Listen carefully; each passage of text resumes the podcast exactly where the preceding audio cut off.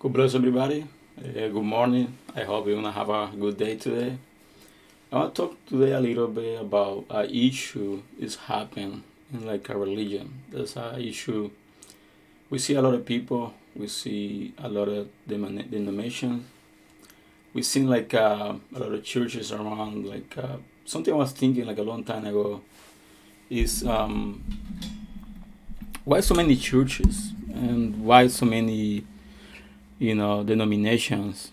Like uh it's only one church. When the bible said like uh, jesus is coming for his church he's only talking about one. Not talking about like uh, multiple churches.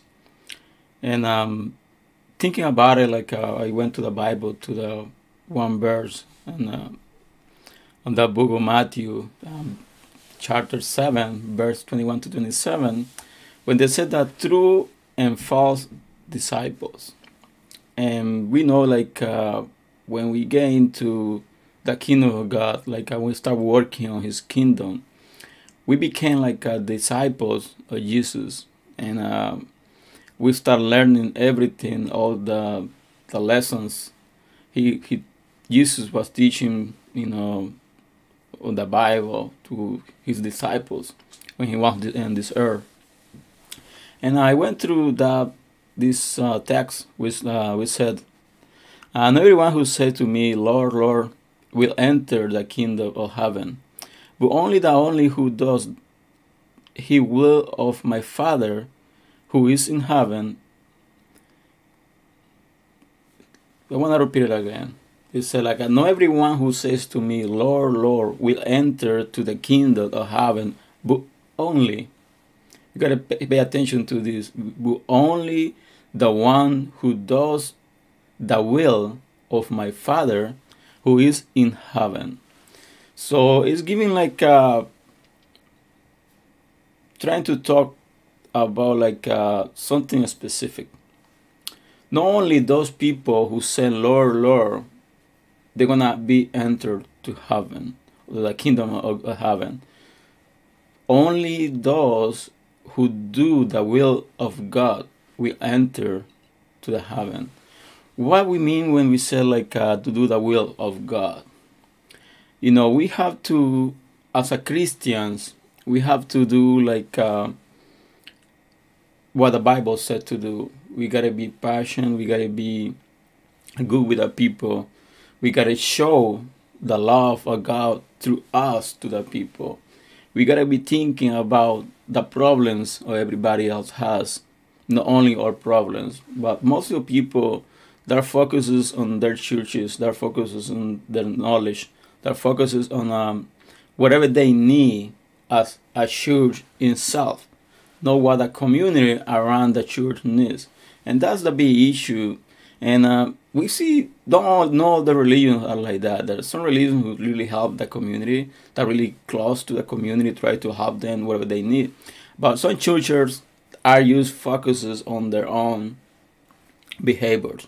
And like uh, the bible said when that day came some people when i said and that's the verse uh, 22 many will say to me on that day lord lord did we not proph- uh, prophesy in your name and on your name did drive out demons and i and in your name perform many miracles that's the people that gonna say like uh, we see people like um like the bible said many people saying like uh, they prophesize in the name of the lord.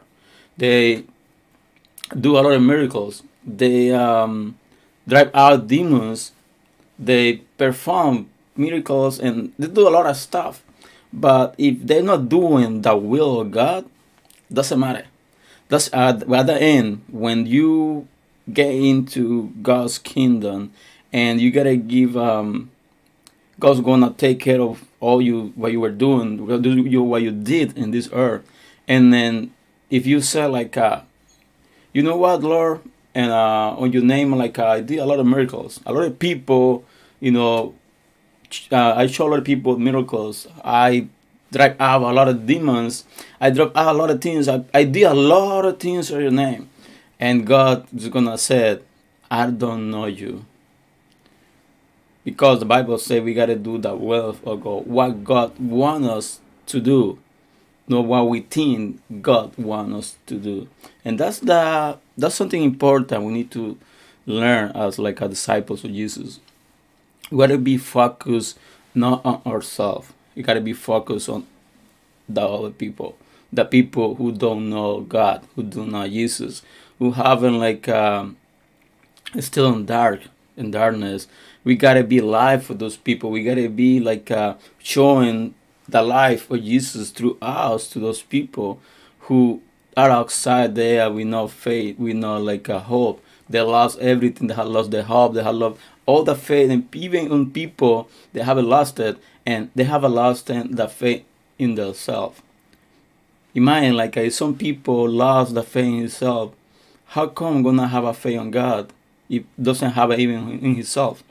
So that's the issue we need to be working as a disciples of Jesus. And not everybody who preach the word of God, not everybody who sing, who worship God means it's a true disciple of Jesus. Only those who do the will of God. And we gotta be focused on do the will of God all the time. Not only when like we are around it, not only when we are inside the church. We gotta do the will of God everywhere. We gotta show the world like uh, that's a change. We gotta show, show the world like uh, that's a hope, and the hope is through Jesus. Our life can be changed. We can change our community. We can change everybody around us. But we start doing the will of God.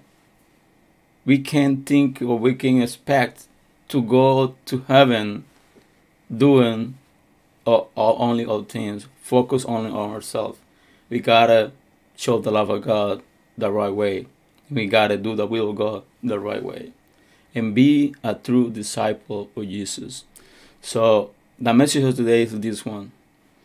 Don't focus on what you see. Don't focus on what the people said. I'm talking about the people that are in that religion, not only the people who's around you. The, because there might be people around you like uh, that's not it's not part of like uh, a church. It's not part of like a, a denomination. It's it's not even go to church. And maybe people who doesn't know even God, or maybe people who have seen a lot of people like this, like the second part of the people, the false disciples you might be in touch with false disciples and those false disciples they took away the only thing you have. It was the faith in god.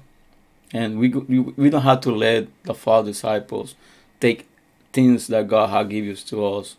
We gotta wash it out. We gotta wash everything that god has put on our hand. And we gotta do we gotta be a really good disciple a true disciple of god trying to do the will all the time so i hope like this video was a blessing to you and um, we gotta be be reading the bible. We cannot be like um, doing every, everything that some people tell us to do only because we see them like uh, in church. Uh, dress up really well um, with a bible under the shoulder and like uh, praying about the uh, the word of God, but they're only praying, they're not showing, and we need to show what we pray. We need to show what the Bible said. We gotta show to the people we are true disciples of Jesus, not only followers. Because followers, everybody can have a lot of followers, but disciple, only few people can have or can be disciple.